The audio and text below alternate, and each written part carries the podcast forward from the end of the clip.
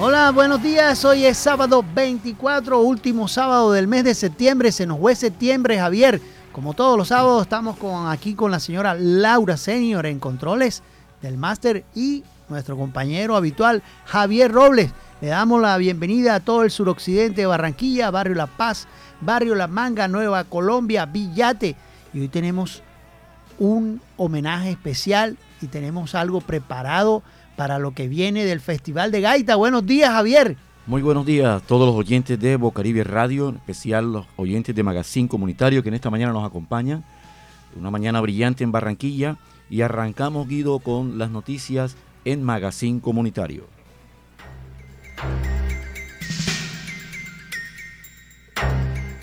Regresa Festival de Gaitas, Festival Nacional de Gaitas Francisco Girene, del 14 al 17 de octubre, Javier. Padres a vacunar hoy a sus niños contra COVID en todo el Atlántico. Nuestro presidente plantea la compra de tierras para campesinos y pequeños empresarios.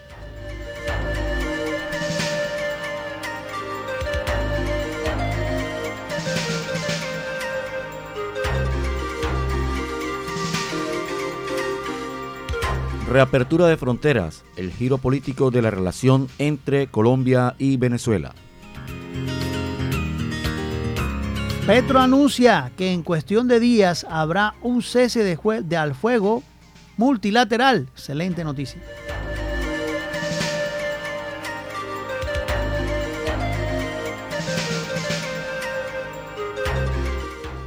Barrio Abajo mantiene encendidos los fogones de la cocina afro este domingo. Fórmula 1 en Barranquilla es una posibilidad real, dice el alcalde Pumarejo.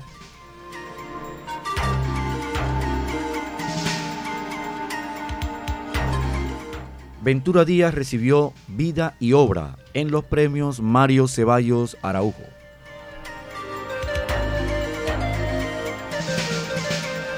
Lamento mucho volver al Metropolitano con una derrota.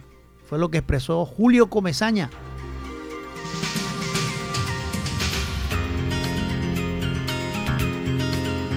Barranquilla estrena ballet folclórico con 22 talentos de casas distritales de cultura. José Feliciano recibirá el premio Billboard Leyenda, primero en el género. El, premio leyenda se abre para él, es el primero, para José, Feliciano.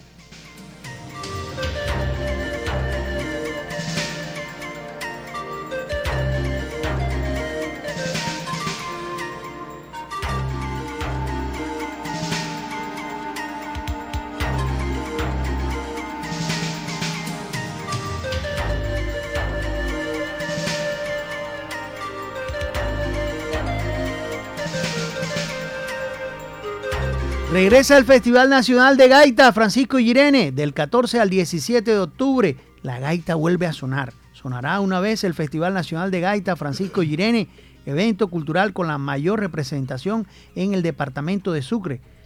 Reconoció hoy día como patrimonio inmaterial de la nación. El evento llevará a cabo en los, se llevará a cabo en los días 14, 15, 16 y 17 de octubre en el municipio de Oveja Sucre para celebrar la edición 38 del festival Homenaje al Campesino Ovejero.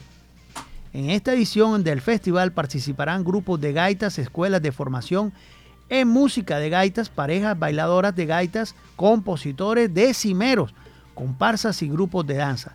Los participantes asistirán en representación de los departamentos de Córdoba, Bolívar, Atlántico, Magdalena, Riohacha, Cundinamarca, Antioquia, Santander, Norte de Santander, Risaralda y Sucre. El acto inaugural, ¿qué día será, Javier? A mí me están pasando aquí que será a partir de las 7 de la noche, el día viernes 14 de octubre, donde se, se contará con la, la presencia en tarima de artistas nacionales y extranjeros también, también vendrán, vendrán personalidades y además de eso estará a cargo el show central, se realizará el reconocimiento a las organizaciones campesinas del municipio y se dará inicio a la competencia con la primera ronda eliminatoria de la categoría. La gaita larga, aficionado, contó el director del, director del festival, Dilson Hernández. El sábado 15 de octubre se iniciará la programación a partir de las 2 de la tarde con la ronda eliminatoria del concurso de escuelas de formación en las categorías gaita larga, infantil y juvenil, parejas bailadoras de gaita, canciones inéditas, grupos de gaita profesionales y de gaita corta única. Muestras especiales de grupos de danza, representantes de tradición oral y reconocimiento a medios de comunicación. Para el domingo 16 se realizará la segunda ronda eliminatoria para todos los concursos de sus diferentes categorías y presentaciones especiales de grupos y agrupaciones de la región. En el desarrollo de la programación oficial en Tarima se realizarán actividades alternas en el municipio como exposiciones artesanales, muestras gastronómicas, conversatorios.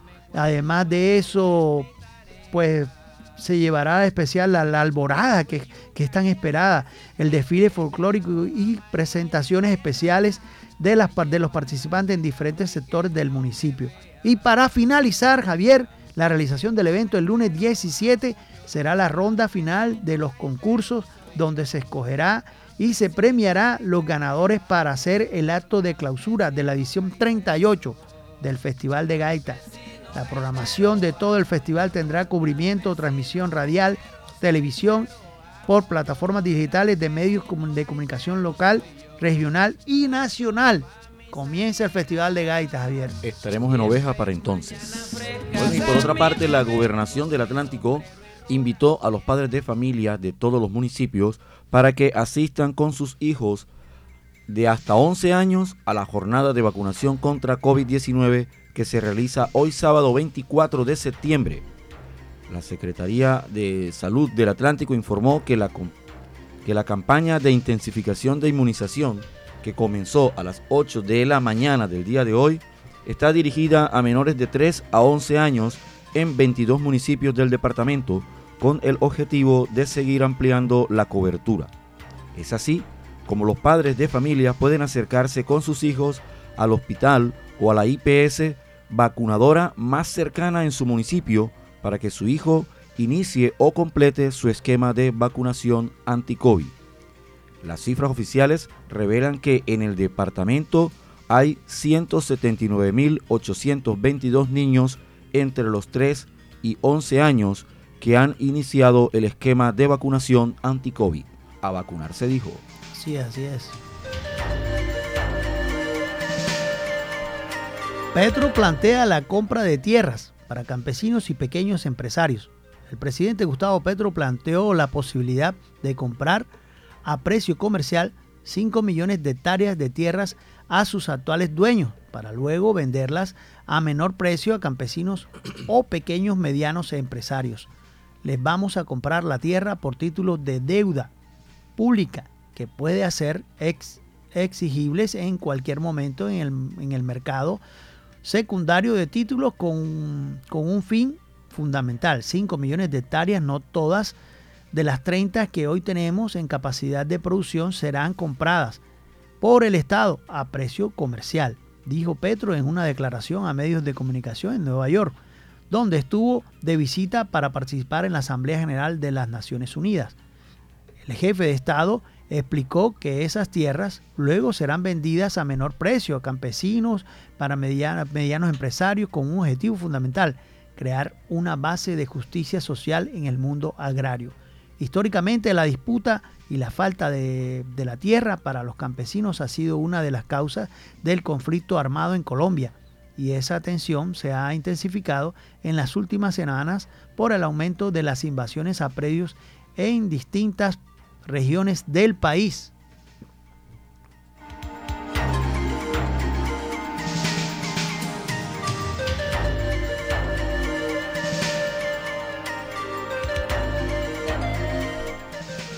Bueno, y inicia, mi querido Guido, la reapertura de fronteras que le da un giro político a la relación entre Colombia y Venezuela. Hablar de la relación Venezuela-Colombia es hablar de política, más allá de si el tema central versa sobre economía, cultura o deporte, y la reapertura de la frontera no podía ser menos. Entre cifras y previsiones comerciales se cuelan recuerdos de huidas, bloqueos, de ayuda humanitaria o, eh, o recitales de protestas que dan paso a una nueva era, o no. Tres años de confrontación entre los gobiernos de ambos países, la llegada de eh, Gustavo Petro, Petro a la presidencia de Colombia el pasado 7 de agosto supuso un giro sin precedentes en las relaciones diplomáticas y un idilio apresurado que avanza hacia un matrimonio de conveniencia cuya duración dependerá de la disposición de unos y otros a ceder terreno.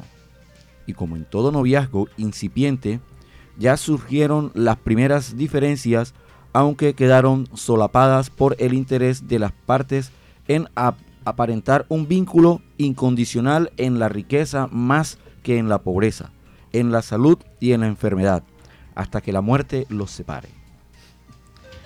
Olvidar la historia reciente, vaya mi querido Guido, en los últimos años el país caribeño y el andino, con Nicolás Maduro e Iván Duque en sus respectivas presidencias, se asentaron en una confrontación permanente desde el mismo momento en el que el colombiano llegó al poder en agosto del 2018, coincidiendo con una etapa en la que el venezolano había perdido popularidad.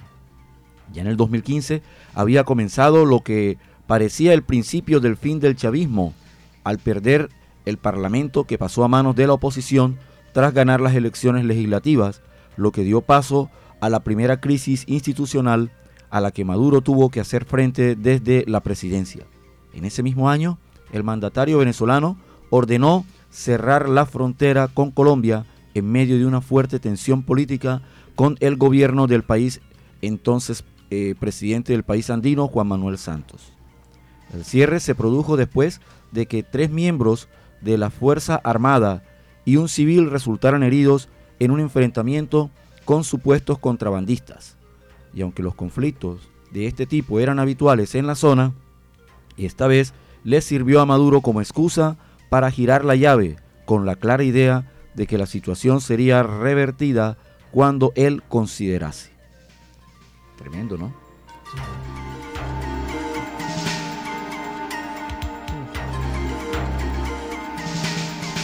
Petro anuncia que en cuestión de días habrá un cese al juego multilateral. El presidente Gustavo Petro anunció este pasado jueves que en cuestión de días se va a plantear un cese al fuego multilateral, con varios grupos armados que se han acercado al gobierno en su proyecto de paz. En cuestión de días también se va a plantear un tema público y la posibilidad de un cese al fuego multilateral, que sería el inicio del fin de la violencia en Colombia dijo Petro en una declaración a medios de comunicación en Nueva York, donde está, está de visita para participar, o no participó ya en la Asamblea General de la ONU. El cese del fuego implica a varios grupos que se han acercado en las últimas semanas al gobierno, dijo el mandatario, pero no dio detalles de cuáles ni cuántos. Involucrará a todos los que deseen un proceso de negociación con la justicia en Colombia para desmantelar organizaciones criminales. Lo que les proponemos es cesar hostilidades, muerte, cesar el fuego, detalló el mandatario antes de dirigirse al aeropuerto para regresar a Colombia.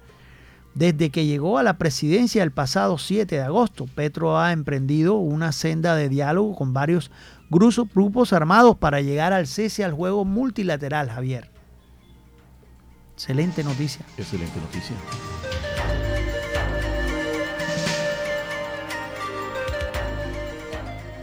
Bueno, y volviendo al caso de Colombia-Venezuela, óyeme, una reconciliación express. De los enfrentamientos y los insultos por los cuales eh, eh, vía a su alcance Venezuela y Colombia pasaron con la llegada de Petro a la presidencia a la prisa de reconciliar a dos países vecinos e históricamente hermanos como los actuales mandatarios así lo definen. El primer paso fue el nombramiento inmediato de sendos embajadores después de más de tres años de ruptura total de relaciones diplomáticas, una actitud acorde al desconocimiento de Maduro como presidente por parte de Duque.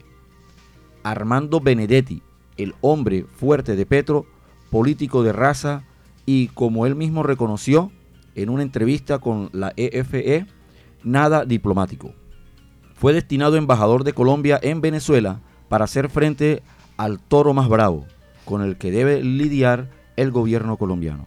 El nuevo embajador llegó con prisa y con la premura de ganarle tiempo al tiempo, sin dobleces ni disimulos. La apertura de la frontera, la atención a los colombianos que residen en Venezuela, la resolución de un conflicto de vieja data y recuperar el dinero que se perdió con el cierre son urgencias. Nada puede esperar. Y para representar a Venezuela en Colombia, Maduro en su momento nombró a Félix Plasencia, político de larga trayectoria y contrario a su homólogo, diplomático por naturaleza. Tras sendas designaciones, todo fluyó como si los tiempos difíciles nunca hubieran existido y lo que hasta hace muy poco parecía imposible se ha convertido en tarea sencilla, porque, como aseguraron todos los actores de la película, en la que no existe el papel de malo, es cuestión de voluntad. Así es, así.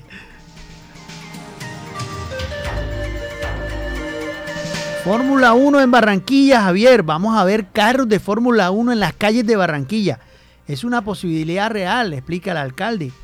Bueno, esperemos que estén listos los colegios también y el tanque para que pueda tener agua el suroccidente. Que nunca se vaya el agua en el suroccidente de Barranquilla. Pero el alcalde quiere el Fórmula 1. El alcalde de Barranquilla, Jaime Pumarejo, confirmó esta tarde que tras diálogos recientes con privados, el proceso para que la capital del Atlántico sea sede de una competencia de Fórmula 1. Avanza por buena pista.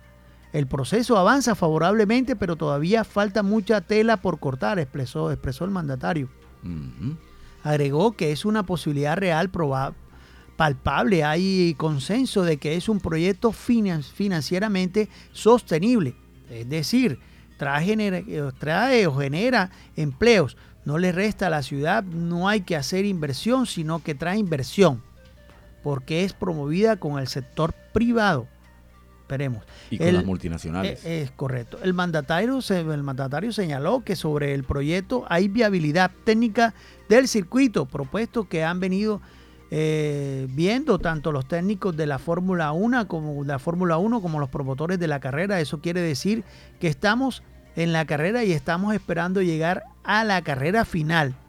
No puedo dar muchos avances, explicó el mandatario, porque el pan se quema en la boca, en la, puerta del horno, es lo que expresó él.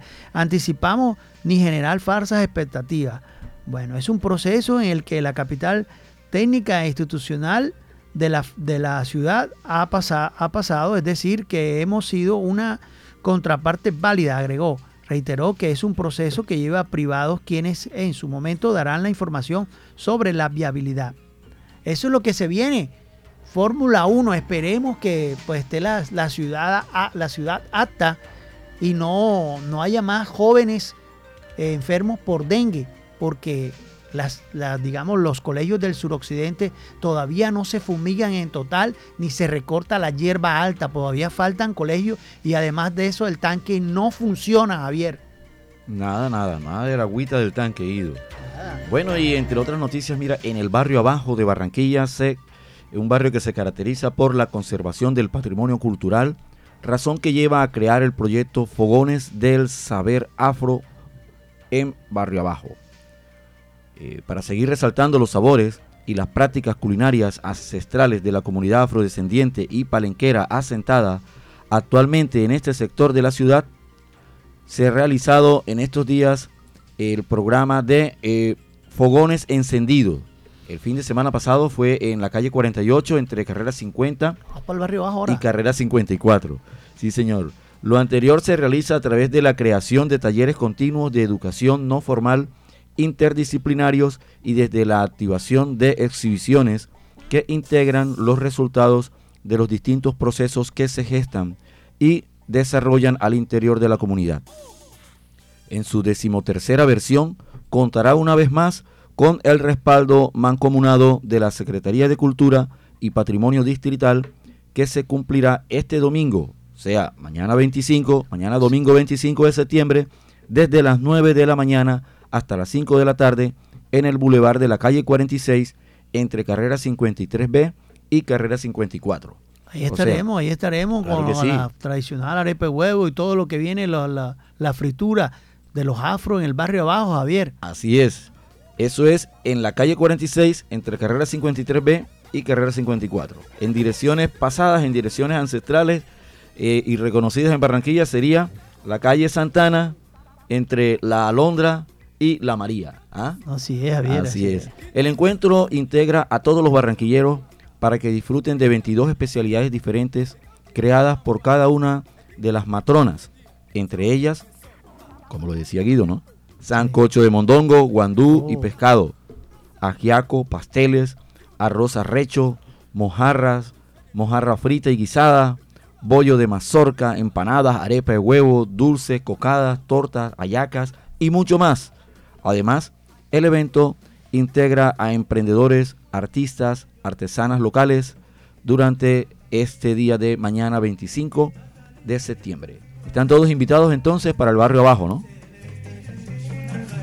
Así es, así.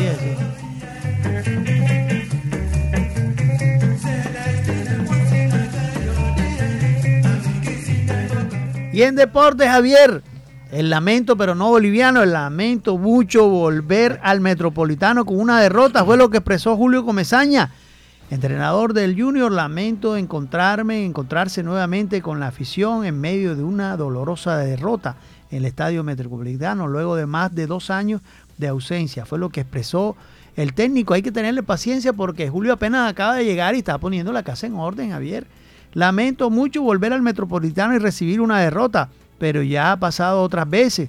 No es la primera vez de esta situación y hay que enfrentarla como corresponde. Las cuentas son las mismas, seguimos en el, en el debe, la situación de, de los puntos es muy claro. Se necesitan 31 puntos, Javier, para, para estar tranquilos. Ahora hemos perdido dos partidos de liga, ahora tenemos que ir a ganar en cada partido. Al equipo veo, lo veo correr, que le pasa que se, cuando las cosas no salen, la angustia gana y algunos fatigados Rápido no creo que sea el tema, comentó Comezaña, en muchos tiempos, pero no, no son todos los mismos jugadores. Ese es un análisis más en calma, que llevará en calma a la dirigencia y analizar. No quiero meterme en el pasado, quiero estar alerta. Pienso que en el primer tiempo pudimos liquidar las cosas. Con esos seis o siete oportunidades en el segundo tiempo no tuvimos llegadas Jugamos con el mejor equipo del torneo, Javier, y la mejor nómina. Así es. Ese es el lamento de Julio, pero está poniendo la casa en orden, Javier. Como lo dijo usted, no es lamento boliviano, sino lamento juniorista.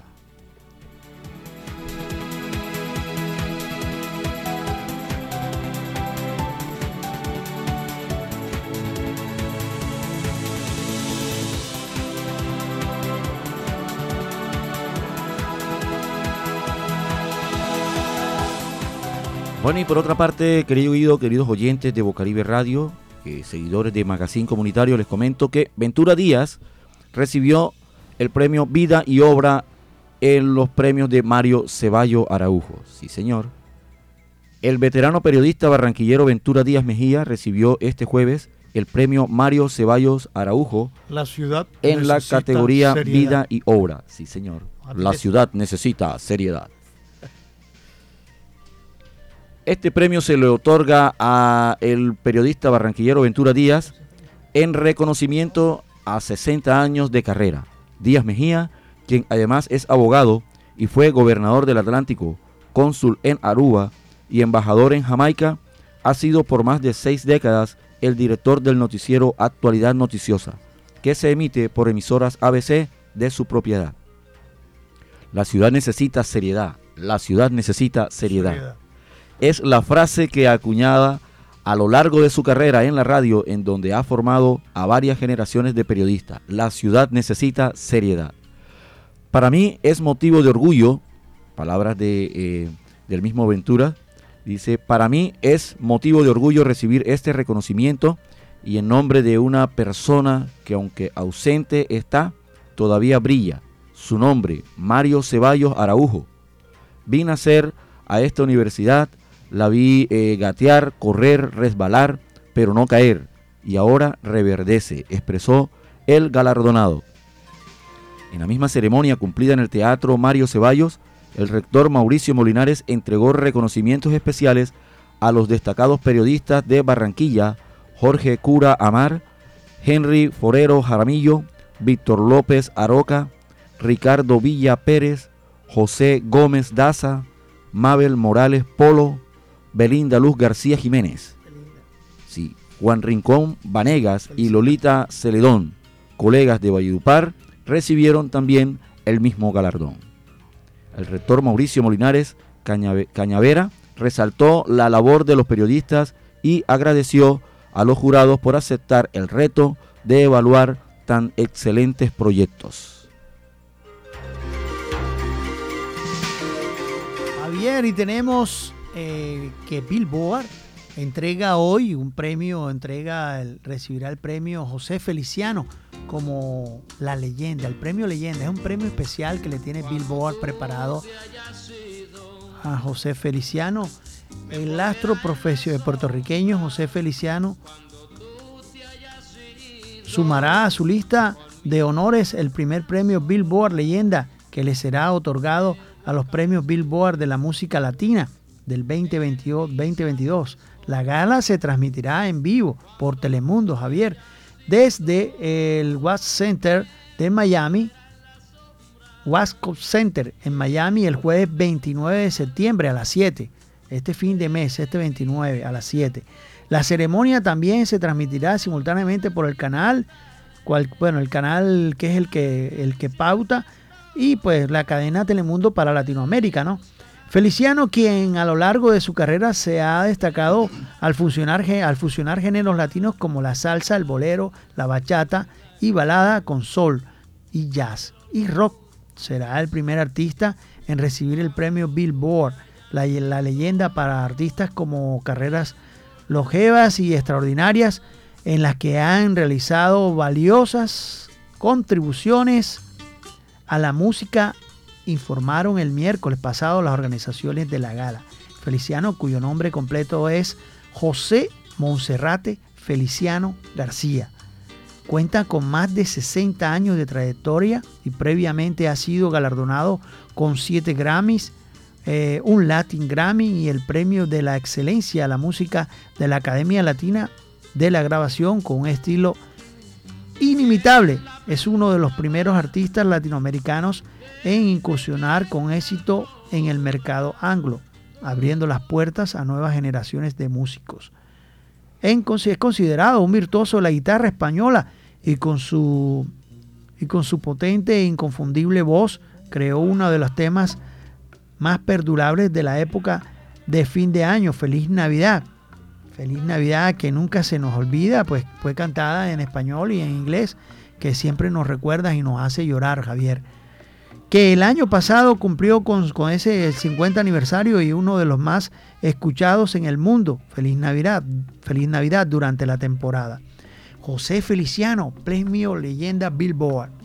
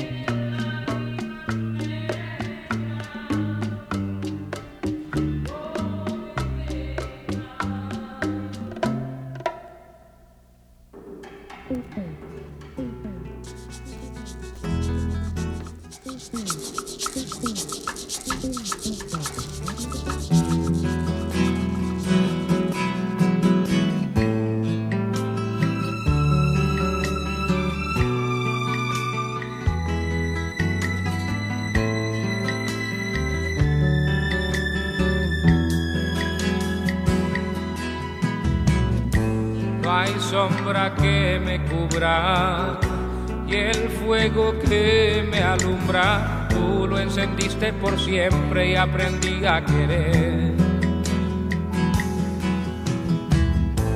Mi alma despertaste, mis dudas tú borraste con tu forma de amar que pude entender. Si alguna vez me dejarás de querer, sabrás que yo me culparé. Y un nuevo amor tan solo traerá dolor, sabrás que a nadie más yo amaré.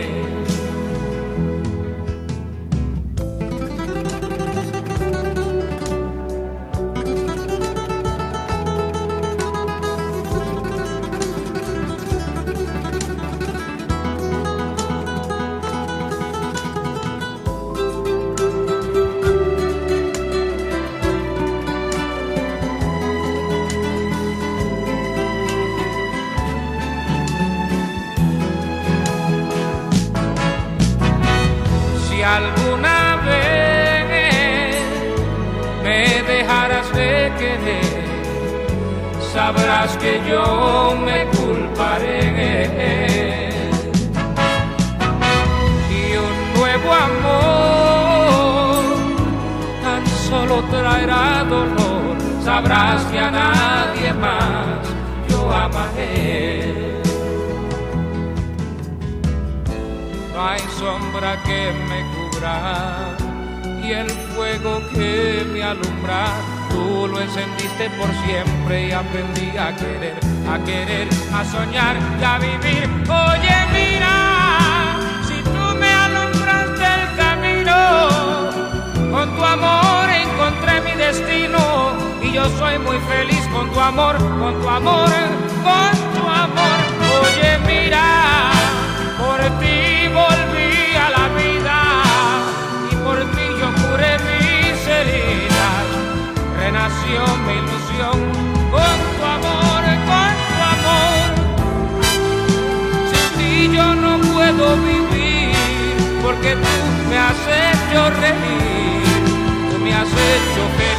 Con tu amor, con tu amor. Oh. No hay sombra que me cubra y el fuego que me alumbra, tú lo encendiste por siempre y aprendí a querer, a querer.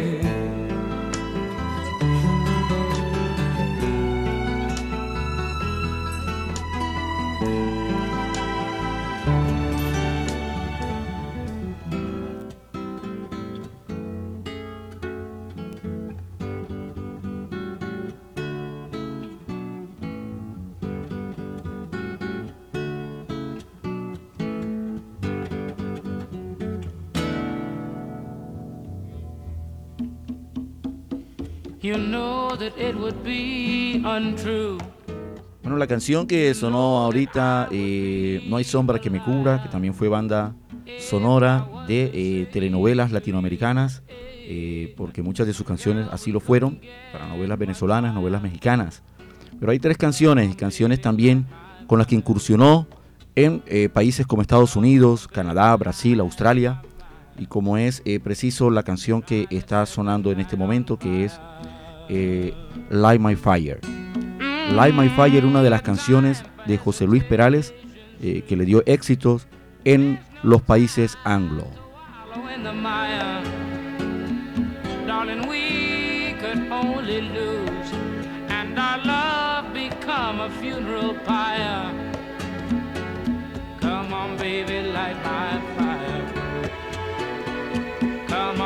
in to set the night on fire.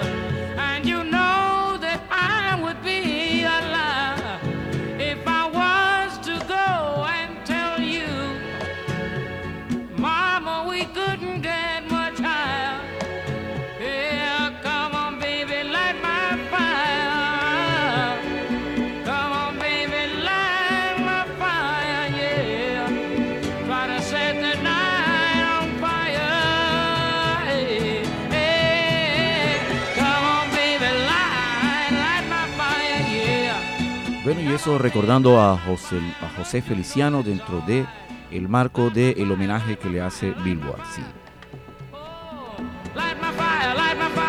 Si estás pensando, si estás pensando en construir, vas a hacer tu casita, vas a remodelar, estás tirando el segundo, tercer piso, o tienes un proyecto de construcción, GB Asociados Servicios y Soluciones. GB Asociados Servicios y Soluciones está al servicio de la construcción con el alquiler de equipos para la construcción, especializados en moldes metálicos para vaciado de concreto, equipos como gatos, cerchas, trompos y otros equipos menores que necesitas para la construcción los consigues con GB Asociados Servicios y Soluciones. Puedes comunicarte al 305-740-9026, 305-740-9026 y por WhatsApp te podremos enviar un catálogo de productos y servicios de GB Asociados Servicios y Soluciones.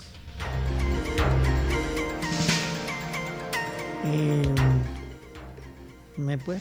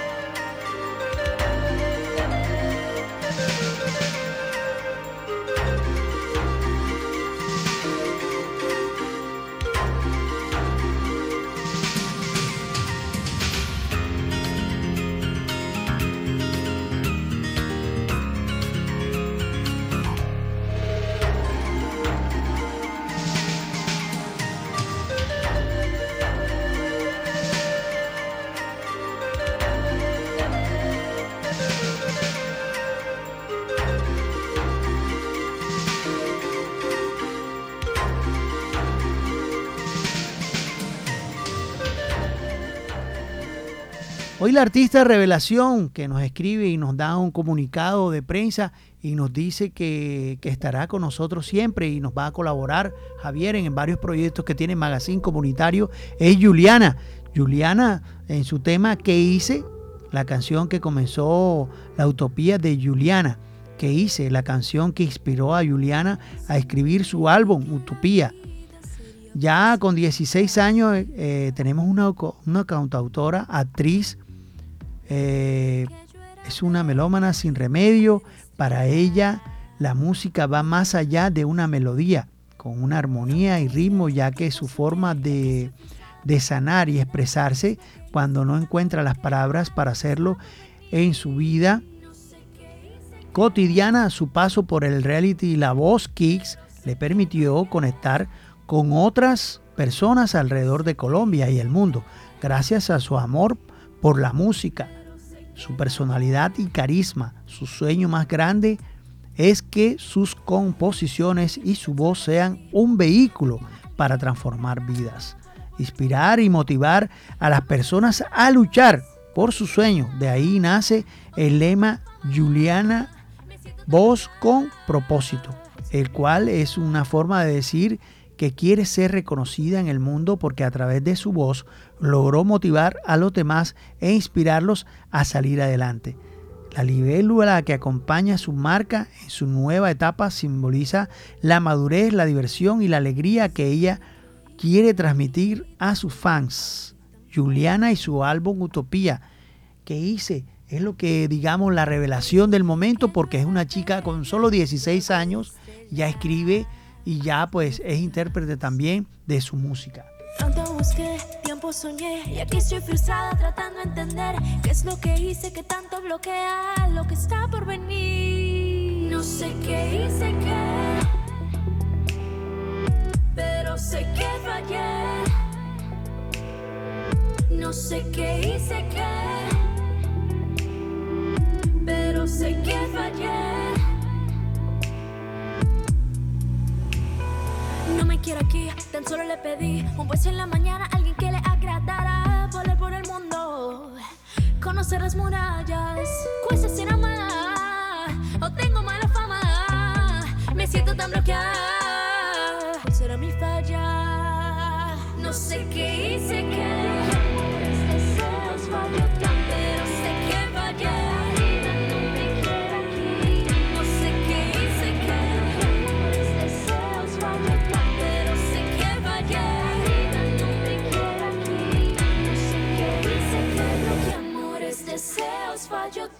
Que parece que la vida no me quiere aquí. Tanto fallé, tanto soñé,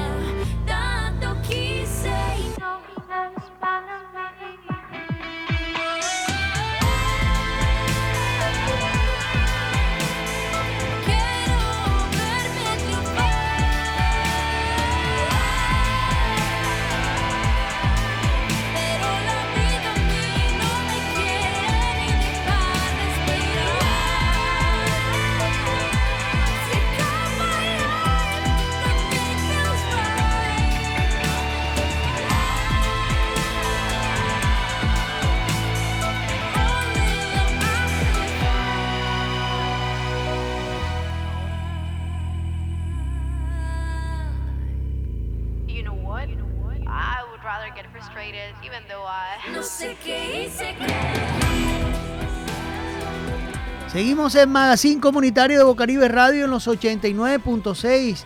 Eh, un saludo especial a Juliana, que hice excelente, excelente voz, excelente interpretación, porque los jóvenes también tienen la posibilidad aquí en Magazine Comunitario de estar como artista revelación.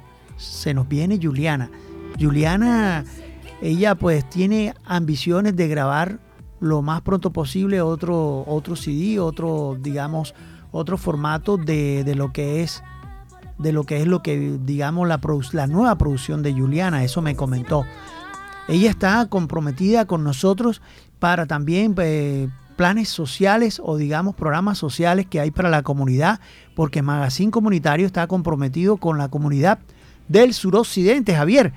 Pero queremos hacer un tema del día, Javier. El tema del día queremos, no sé, hacer un análisis sin política, sin, sin digamos, compromisos con ninguno, porque tenemos, tenemos una forma de, de dar un concepto, una opinión sobre los temas y en especial el discurso de lo que fue el discurso de, digamos, de, del presidente Petro comparado con el discurso del señor Duque, ¿verdad? Porque todos tienen un contenido político, ¿verdad? Eh, hay otras motivaciones dentro del político y las vamos a analizar de esta forma.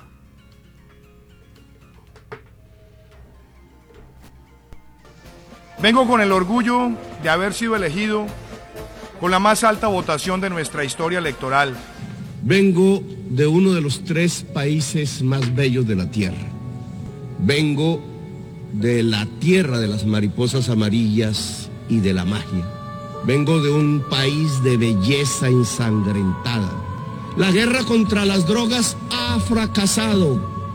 La lucha contra la crisis climática ha fracasado. Se ha producido un genocidio en mi continente y en mi país han condenado a las cárceles a millones de personas para ocultar sus propias culpas sociales. Le han echado la culpa a la selva y sus plantas. Han llenado de sin razón los discursos y las políticas. Hemos sido capaces de mantener el crecimiento económico en medio de complejas volatilidades regionales. Hemos visto transformar las ciudades y dinamizar los sectores productivos, expandiendo la clase media mientras nos acomodamos a los retos de la globalización. Yo les demando desde aquí, desde mi Latinoamérica herida, acabar con la irracional guerra contra las drogas. Disminuir el consumo de drogas no necesita de guerras, de armas. Necesita que todos construyamos una mejor sociedad, una sociedad más solidaria, más afectuosa, donde la intensidad de la vida salve de las adicciones y de las nuevas esclavitudes. ¿Quieren menos drogas? Piensen en menos ganancias y en más amores. Piensen en un ejercicio racional del poder. No toquen con sus venenos la belleza de mi patria. Ayúdennos sin hipocresías. a salvar la selva amazónica para salvar la vida de la humanidad en el planeta. La Colombia de legalidad, de emprendimiento y equidad que queremos construir ya está en marcha. Y además, no dejaremos que nada nos arrebate la esperanza de ser un país que piensa en grande. Convoco a toda América Latina en este propósito. Convoco la voz de Latinoamérica a unirse para derrotar lo irracional que martiriza nuestro cuerpo. Los convoco a salvar la selva amazónica integralmente con los recursos que puedan destinarse mundialmente a la vida. Si no tienen la capacidad para financiar el fondo de la revitalización de las selvas, si pesa más destinar el dinero a las armas que a la vida, entonces reduzcan la deuda externa para liberar nuestros propios espacios presupuestales y con ellos realizar la tarea de salvar la humanidad y la vida en el planeta. Lo podemos hacer nosotros si ustedes los del norte no quieren. Solo cambien deuda por vida, solo cambien deuda por naturaleza. Solo cambien deuda por naturaleza. Y el otro discurso, pues el objetivo del presidente Luque en aquel momento ante la ONU, mostrar a Colombia como un país emprendedor, eh, luchador, dentro de un esquema pues globalizado, pero a la vez buscando, buscando un recurso económico y comercial dentro de lo que es la globalización, ¿no, Javier? Y digamos, eh, el paralelo que yo le coloco es, uno pide por crear o cambiar o la deuda externa, pues que nos la quiten y crear como un fondo para ayudar al medio ambiente. O sea, ese es el objetivo político y digamos de sano de Petro.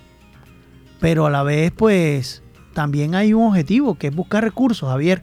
Y dentro de aquel discurso de Duque, él buscaba un recurso de emprendimiento, de buscar fortalecer las microempresas o las medianas empresas, ¿cierto? Porque al igual que, que, que Petro, busca ahora un recurso. Entonces, no hay sino, digamos, es necesario mostrar lo que pasó en el país, ¿cierto? Mucho tiempo atrás por la, porque tenemos 70 años en guerra, ¿verdad?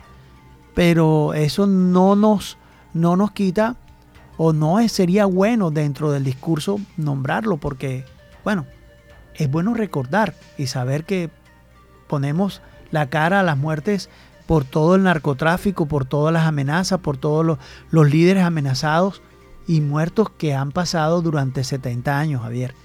Entonces eso quiere decir de que ese, de ese paralelo entre Duque y, y Petro siempre tiene un objetivo.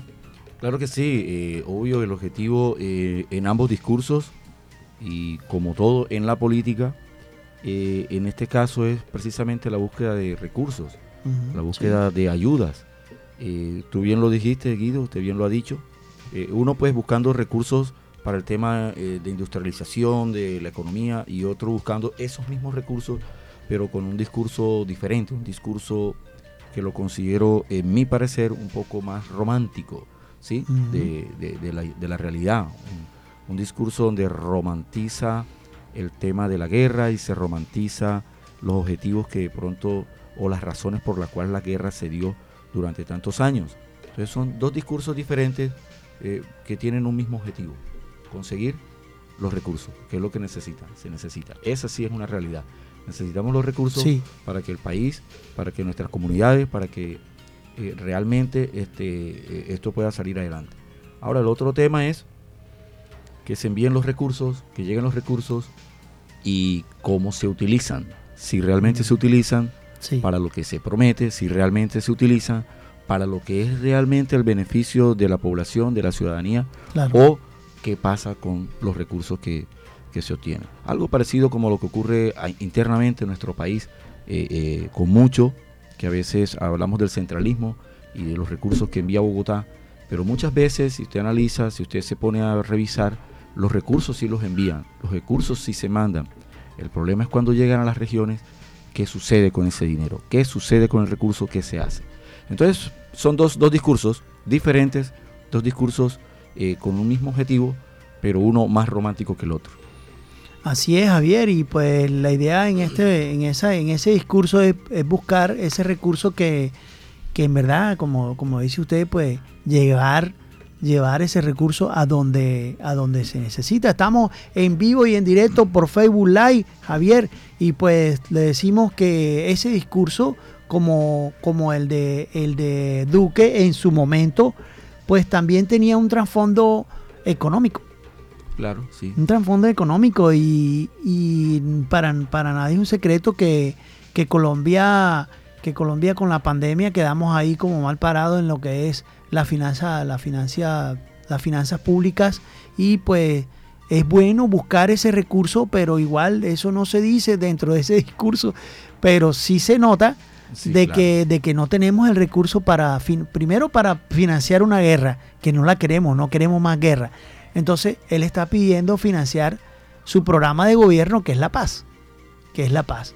Ya. Un saludo especial a Daniela Pereira, que se gradúa en el Colegio Chincá. Al fin, Javier, le cortaron la hierba al Colegio Chincá. Bueno, yo lo dije la semana pasada, lo vuelvo a decir, pues estoy feliz porque ya los niños de pronto no van a poder, no van a tener dengue, estaban amenazados con el dengue. Varios casos de dengue ahí, Javier. Bueno, ¿y cuántos colegios más están así en esa situación? ¿Cuántos colegios dentro de nuestro suroccidente, dentro de nuestra ciudad, se encuentran con esa situación? Sí. Imagínate, o sea, se requiere realmente que el distrito, eh, así como ya empezó a hacerlo en algunos colegios, pues se generalice esa campaña para evitar que este mosquito eh, nos cause este daño del dengue en nuestros niños. Sí, fíjate que, que tiene uno que criticar, tiene uno que hablar, porque si uno no habla, no dice las cosas, pues sigue todo igual. El Colegio Surdí también está en lo mismo, ¿verdad? Y muchas es. otras cosas que están pasando en el suroccidente que uno tiene que revelarlas, ¿cierto? Y pues invitar a toda la comunidad, a todo el suroccidente de Barranquilla a que escuchen Magazine Comunitario. Javier, también nos pueden escuchar por www.bocaribe.net o también si está fuera del país, Radio Garden, opción Barranquilla, Bocaribe Radio, Javier. Así es, mi querido Guido. Entonces les damos a todos eh, un saludo muy especial. Gracias por permitirnos llegar hasta su casa. Gracias por permitirnos llegar a donde te encuentras, en tu trabajo, en tu vehículo, escuchando el magazine comunitario. Nos vemos el próximo sábado. No, todavía faltan cuatro, Javier. Sí. Podemos hablar acerca de lo de Juliana, lo que se viene. Vamos a dejarlos con, con el con que hice con Juliana. Juliana, pues, es una chica bien proactiva desde Oye, la Javier, mañana. ¿te- Javier tiene ganas de irse o qué? ¿Qué es la cosa? Bien proactiva, los dejamos con el video que hice de Juliana, que es el trabajo de Juliana. Y pues esta chica es bien proactiva, me manda desde temprano que le colabore. Ella está comprometida también con nosotros. El plan que tengamos para el suroccidente en cuanto a la parte social dice que también nos va a colaborar. claro que sí. ella, Juliana es una ella. chica bastante eh, eh, proactiva. Sí. Eh, Ya eh, hemos tenido oportunidad de entrevistarla en varias ocasiones, de tratar con ella, y una persona que tiene una humanidad espectacular. Lo dejamos con el último video, con el último, con el último, digamos, trabajo de Juliana. ¿Qué hice?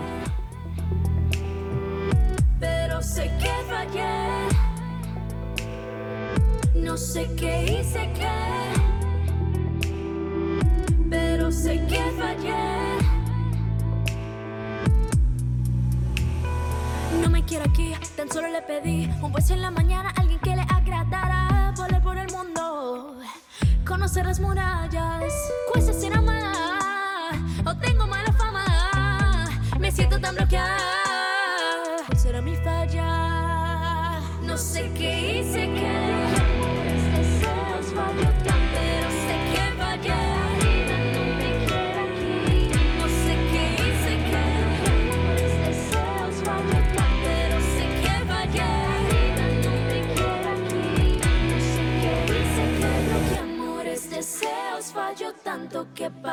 Parece que la vida no me quiere aquí. Tanto fallé, tanto soñé,